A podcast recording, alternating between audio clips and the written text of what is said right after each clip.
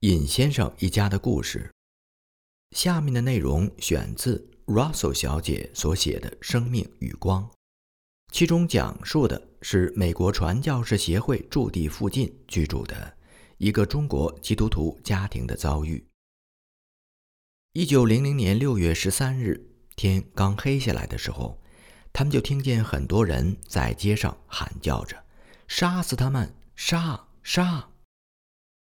有一个在外面张望的邻居回来告诉他们，义和团已经很近了。他对他们说：“赶快逃命吧！”这时，有五家基督徒都跑向了街的后面。这五家当中，只有尹先生一家逃脱了。尹先生、尹太太以及他们的三个孩子逃到了尹太太姐姐家里。他们在那儿待了一个晚上。第二天一大早，天还没有亮，他们就起来去东直门，要从那里出城。然而，在出城的时候，尹先生被抓住了。混乱之中，尹太太带着孩子们逃到了城外五公里的另一个姐姐家里。尹太太他们到了那里，她姐姐说不能够收留他们，因为那里的邻居们都是义和团。尹太太说。他们实在太累了，必须稍微休息一小会儿。正当尹太太休息完，准备要走的时候，尹先生来了。原来在当天一大早出城的时候，尹先生在东直门被几个义和团捉住。尹先生有一把手枪，是阿曼的博士给他的。他把这支手枪、所有的钱，还有一些衣物，交给了那几个义和团。然后劝说他们释放自己，他们就把他带到一个十字路口，让他往西走，那些人则往东走。就这样，尹先生摆脱了他们，来和尹太太、孩子们会合。吃过饭之后，他们一起出去，来到邻村附近的一片竹林里，在那里藏身。他们隐藏了一段时间之后，看见有人往竹林子这边。搜索什么？于是他们只好再往前走，还没走几步，就看见前面有一队义和团走过来，所以他们又赶紧藏起来。就这样，过了一段时间之后，天快黑了，他们来到西安门，进了北京城。他们途经高先生的家，高先生的房子已经被火烧成废墟了，在那里。有些圣经和福音书籍的残片，在冒着烟火的废墟当中散落了一地。接着，尹先生一家又来到尹先生哥哥的家里。他们到的时候，天已经完全黑了。很快，他哥哥那些邻居们就看见他们，他们过来说：“义和团今晚就要挨家挨户的搜查，如果发现谁家里藏有基督徒。”就会把他们全家人都杀光。尹先生说：“朋友们，如果义和团来了，你们不要害怕，他们要抓的只是我们，我们绝不会连累你们任何人。不过那天晚上很安静，并没有义和团来。尹先生一家人总算勉强的睡了一个好觉。天还不亮，他们就起床了，出门一直往北走，来到一片墓地。”他们就在那里躲藏起来。到了中午的时候，他们被两个妇女看见了。这两个妇女互相说：“那边有几个外国人的狗腿子。”尹先生一家人听见这话，就只好赶紧再往城门那里去，准备出城。尹先生走在前面，怀中抱着二女儿；尹太太跟在后面，怀中抱着最小的孩子。手上还牵着十岁的大女儿。尹太太四处张望，发现有两个人正在跟踪他们。那两个人叫住尹太太，尹太太听见他们的叫声，没有向前跑去追赶尹先生，而是停下来等待那两个人。那两个人对尹太太说：“你是个基督徒？”尹太太回答说：“你们怎么知道？”他们说。我们能看见你额上的十字架，你必须跟我们走。尹太太说：“我不能跟你们走，我得去追赶我丈夫。”他们两个人抓住他，把他拖到北京外城城门边的一条街上。他的两个孩子在后面蹒跚地跟着，在旁边的那条街上，有四五十个义和团在聚集。他们问：“谁让你们在街上到处散发药物来欺骗百姓的？”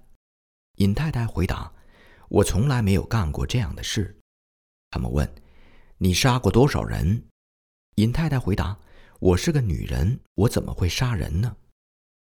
于是。他们开始在他身上搜查，他们从他衣服兜里搜出了一些药，然后又从香炉灰中拿出一些灰，撒在他脸上。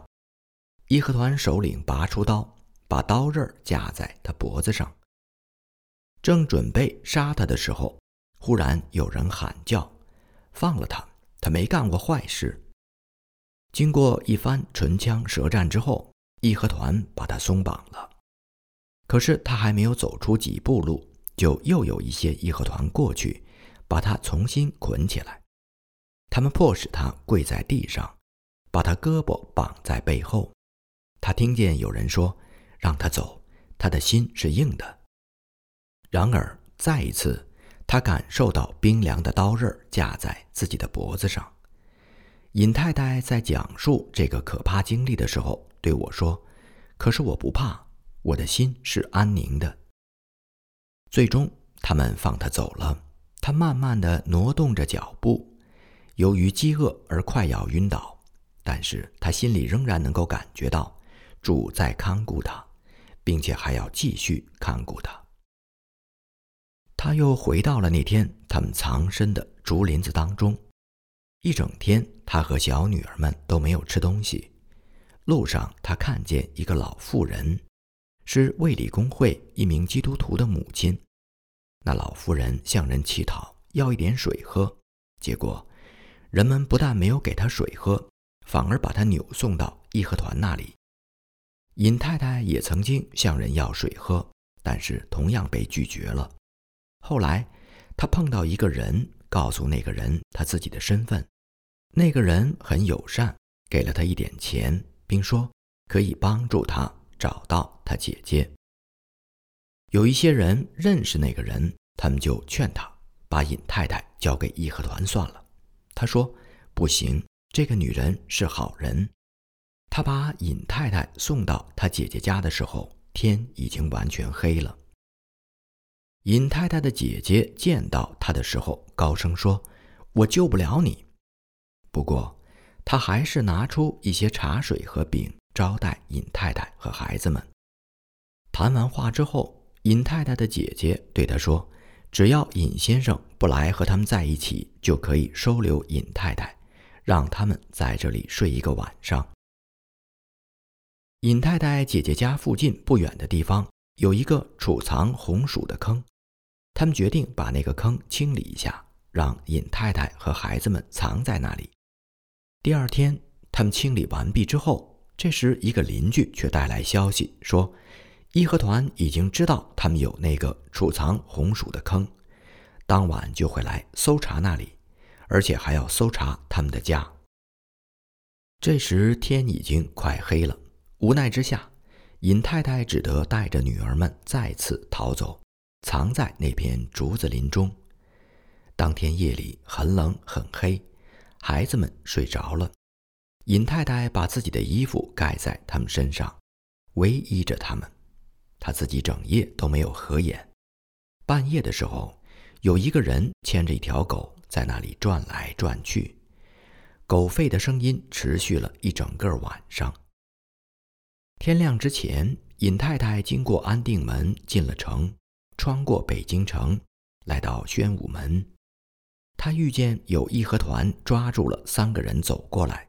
就赶紧藏身在一个小庙的后面。后来，他发现自己被跟踪了。他听见有一些人在他旁边彼此说：“他是一个外国人的狗腿子，我们把他扭送到义和团那儿去吧。”另一个人则说：“管他是谁呢，咱们少管闲事。”当天晚上，他们就在城墙的一角栖身。这一整天当中。他和两个女儿只吃了两个小饼。第二天早晨，他又回到安定门那里，在一个棺材铺的门口一直坐到中午。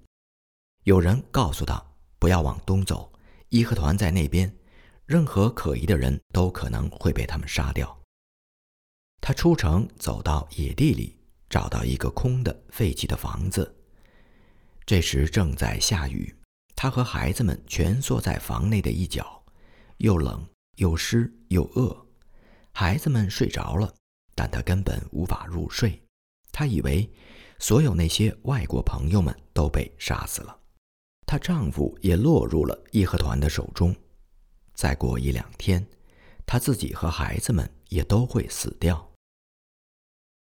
第二天清晨，尹太太对女儿们说：“我们应该去看看爸爸和其他人是否还都活着。”于是他们一起祷告。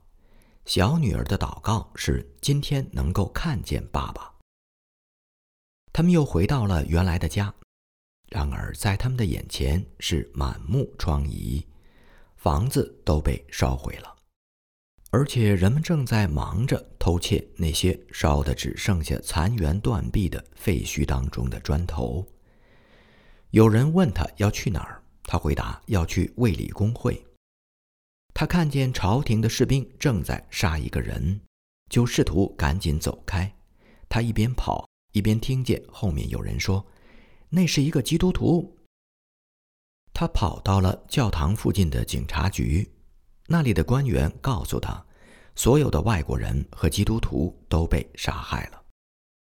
他从警局走出去，正在犹豫要向哪个方向走的时候，看见一个运冰块的人。从教堂附近的街道上拐过弯来，于是尹太太走过去问那个人：“他要去哪里？”那人回答：“要把冰块运给外国人。”就这样，尹太太带着两个女儿，跟着那个运冰块的人，不知不觉地走到了卫理公会教堂的营地。至此，她已经在北京流浪了五天五夜。让她更为惊喜的是。她看见自己的丈夫和另一个小女儿也在那里。原来，在几天之前，当义和团抓住尹太太的时候，尹先生也看见一队人马向他跑了过来。情急之下，他怀中抱着小女儿，翻过了一个小院子的院墙，接着又翻过了另一个院墙，最后从一条小道溜走了。他穿过京城，来到英国使馆区。英国大使馆门口有守卫的卫兵。尹先生走上前去，试图跟他解释。那个卫兵看见尹先生怀中的孩子，就猜出他是个基督徒，于是让他进去待了一个晚上。第二天，又把他送到了卫理公会的教堂。尹先生怀中的小女儿只有五岁。虽然她一天一夜没有东西吃，但是一直不哭不闹，甚至在他爸爸抱他翻院墙的时候也没有哭。尹先生到了卫理公会之后，被安排站岗守夜执勤。在尹太太来到之前，那个小女儿总是和爸爸在一起，寸步不离。即使是在下瓢泼大雨的时候，她也要和站岗的爸爸待在一起。这就是尹先生和尹太太一家人喜乐重逢的美好故事。在他们原来房子那一片，和他们住在一起的邻居当中，一共有五家基督徒，但是其他四家人全都没能逃脱，被义和团杀死了。他们已经在那爱他们的天父怀中了，得到了永远的安全。郭老师是一位四十岁的中年人，他拥有文学学士学位，是北京长老教会的 Worry 博士和 Whiting 博士的助手。他是一位很有能力的讲道者，也是北京第一长老教会的执事。下面是郭老师的自述：一九零零年六月上旬，当义和团的势力开始在直隶迅速膨胀的时候。他们就大举破坏铁路，毁坏电报线路，屠杀基督徒，焚烧教堂。这时，基督徒开始四处逃亡。平时在教会里，我常常和弟兄们讲到逼迫的事，勉励大家早做预备。我们经常在一起祷告，使我们的信心彼此得到坚固。我们互相鼓励，更加持守着在主里面的信心。六月十三日，我们目睹有极多的义和团成员在北京进进出出。但是政府官员没有采取任何措施努力来限制和管理他们。我清楚的知道灾祸已经迫在眉睫了，因此我和兄弟们商议，大家一起搬到教堂里来住。如果主的旨意是要我们活下来，那么我们就可以在那里躲避伤害；如果主的旨意是要收纳我们的灵魂，那么。我们就可以在教堂里一起为主殉道。所有的弟兄都同意这个计划。趁着夜色，我们五家人一起搬到了北京第一长老教会来居住。我们所有的人，男女老少，都待在一间屋子里。男人们爬上房顶守望着。半夜的时候，我们看见火光从京城的南面升起来。被焚烧的建筑物一个接着一个，从南向北烧过来。我们看见远处，北京第二长老教会已经被烧着了。在街上，有很多人喊着说：“义和团正在屠杀基督徒。”我对兄弟们说：“我们的时间到了，让咱们一起祷告吧。”于是我们从房顶上爬下来，聚集在一起祷告。我们最主要的心愿就是愿主的旨意成就。我们祷告完毕，大家接下来讨论应该做什么。有人说：“今天晚上咱们无处可逃，咱们就待在这儿。如果义和团来了，咱们就死在一起。”但是有一两个人不同意，于是他们就先逃走了。我们剩下的十几个人决定待下来，哪儿也不去。忽然，窦文成先生来敲门。他进来之后说：“第二长老教会已经被焚了，很多弟兄姐妹都被杀了。义和团正往这边来，你们必须马上逃走。如果大家躲在小巷子里面，说不定就能避开这一波风头。因此，我劝大家抓紧时间逃走。我们从教堂出来以后，分成两波。”一拨人往西，我女儿在那一波；另一拨人往东，我和其他一些人最后走出来，在这一波。我们出来走了不到三百米，就回头看见我们的教堂起火了。很快，另一条街上的一个小教堂也着起火来。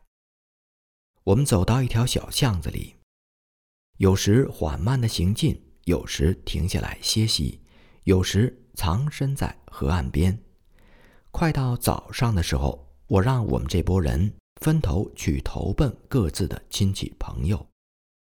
我还有我的妻子、我的小儿子以及窦先生出了城，准备去城东六十公里一位基督徒弟兄家里。当我们出城之后，我先让窦先生和我妻子、孩子走在前面。在城外十二公里的一个地方等着我。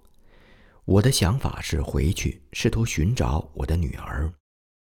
在我回去的路上，看到极多的尸体，然而我的女儿不在其中。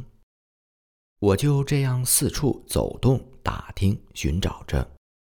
后来听见一个人说，他在某地看见义和团抓住一个女孩，拉到他们的祭坛上去。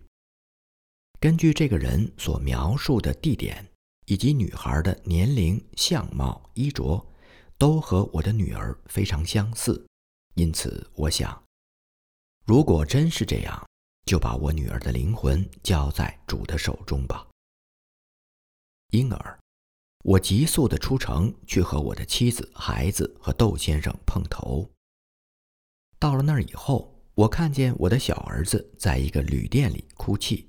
幸好，旅店的主人是个好心人，他对我们说，在这个村子里有两个义和团的祭坛，这里的义和团非常多。他似乎已经猜到我们是基督徒，并担心我们受到伤害。他还催促我们，让我们赶紧走，并且替我们雇了三匹驴子。我和妻子、孩子以及窦先生一行人匆匆地赶路。到太阳快落山的时候，我们来到一个村庄的旅店。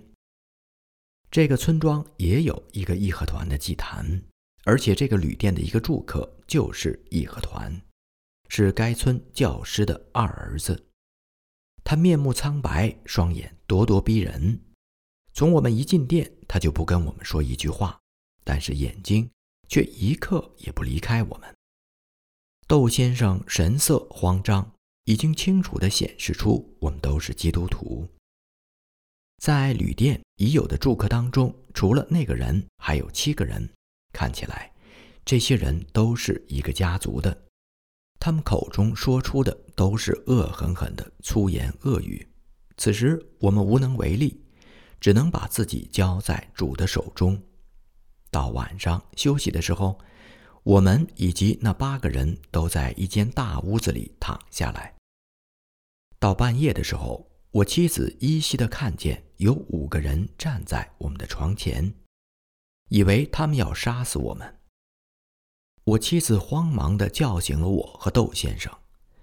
我们睁开眼还没有说话，那五个人中的一个人就说：“你们先睡觉，咱们有事儿。”明儿早上再说，我说好，他们就走回到自己的床上去睡觉了。窦先生小声的对我说：“咱们逃吧。”我小声回答他：“你可以先走，你一个人，而且身体强壮，我这里拖家带口，无法逃走。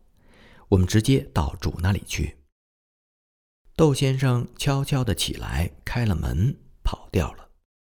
在房间里睡觉的其他那些人醒了起来追赶他，但是没有追上。他们回来以后就问我谁跑了，我说我的朋友。他们又问你们也要跑吗？我回答我们当然不会跑。你们明天想干什么就请便吧。他们说好。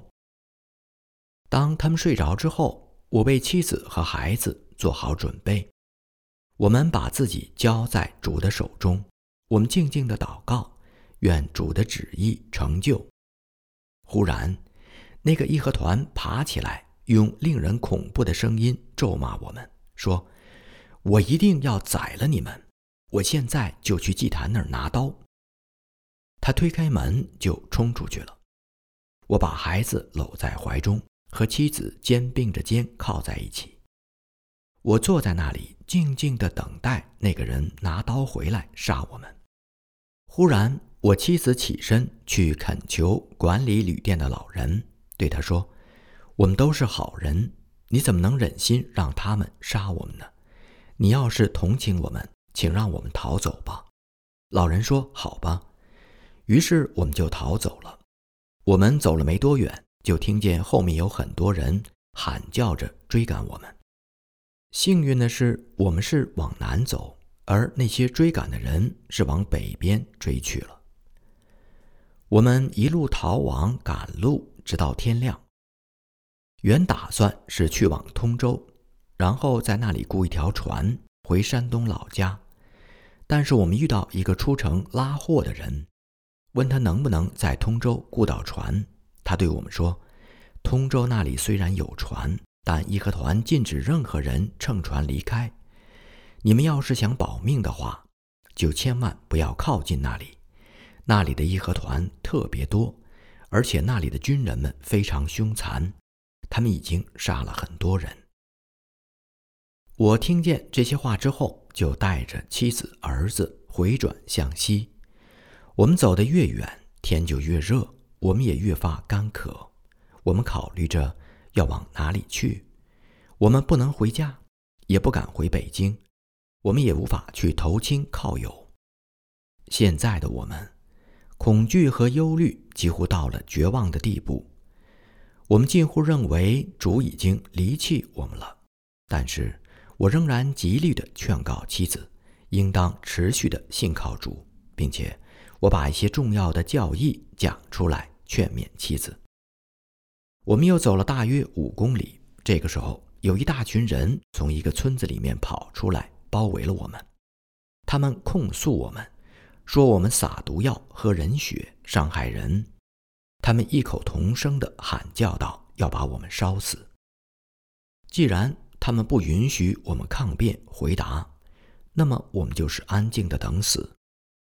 忽然，人群当中的一个人指着我说。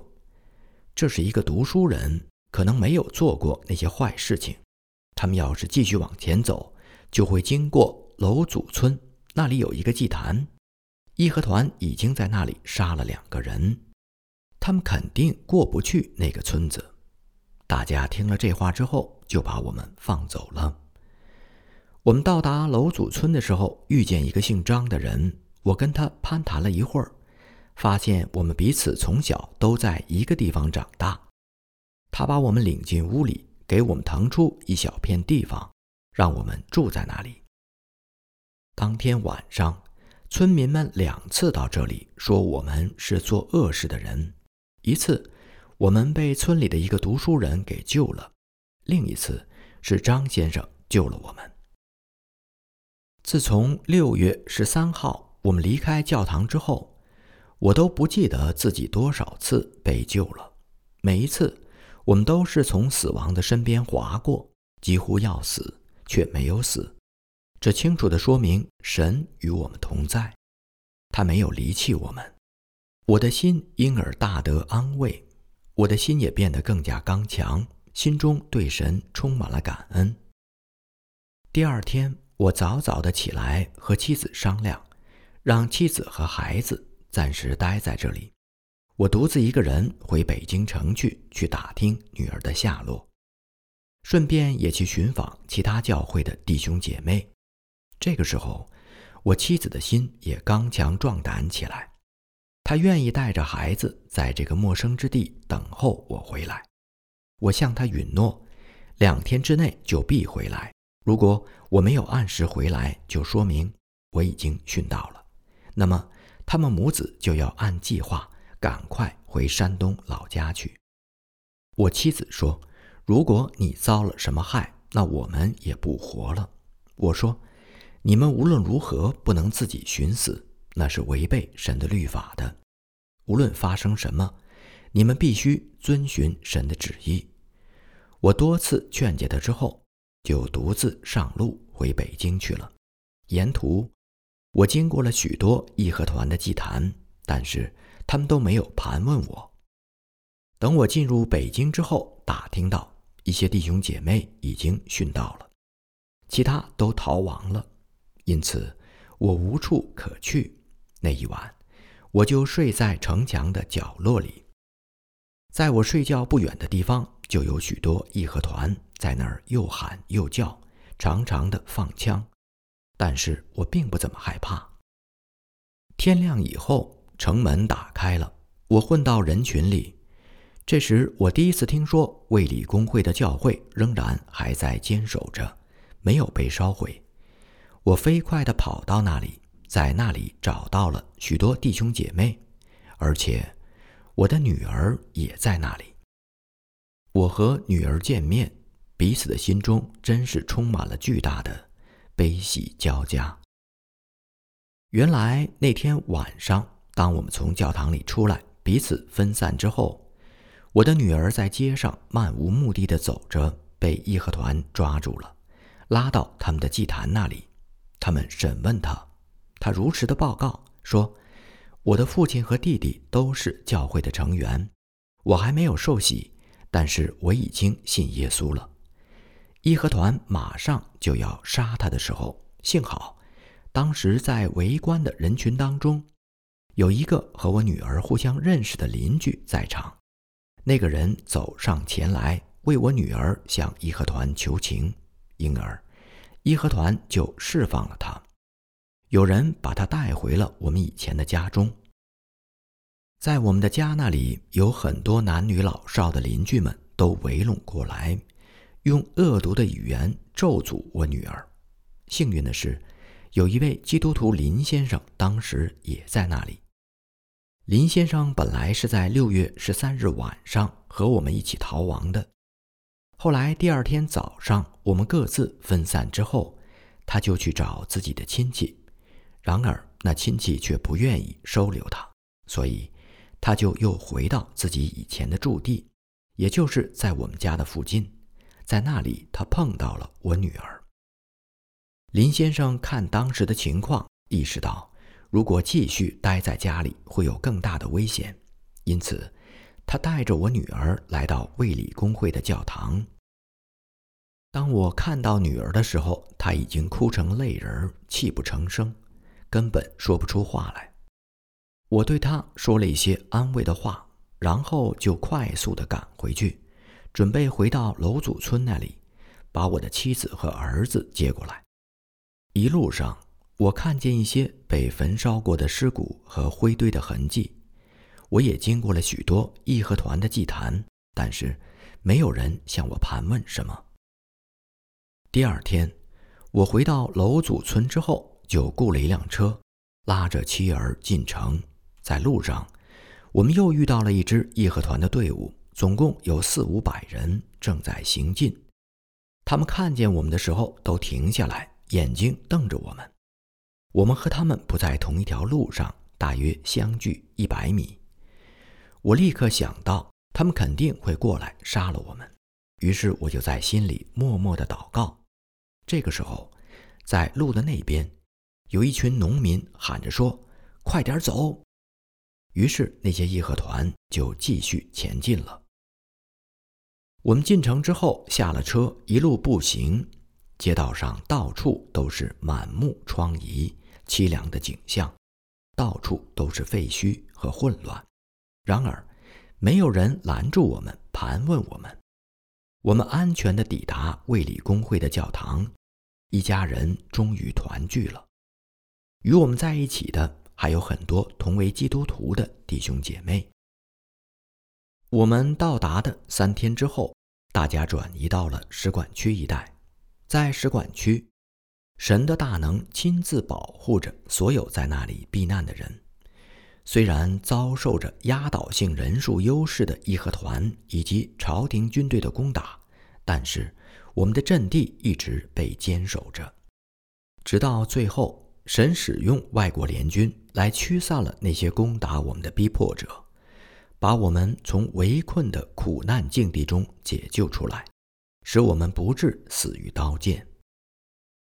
如果我们仅仅看看我们这一家人的经历，其中有多少神的恩慈和奇妙的恩典呢？这简直超乎任何人的想象。每当我们身处最可怕的危险的时候，总会有人出来替我们说话，或是把我们释放。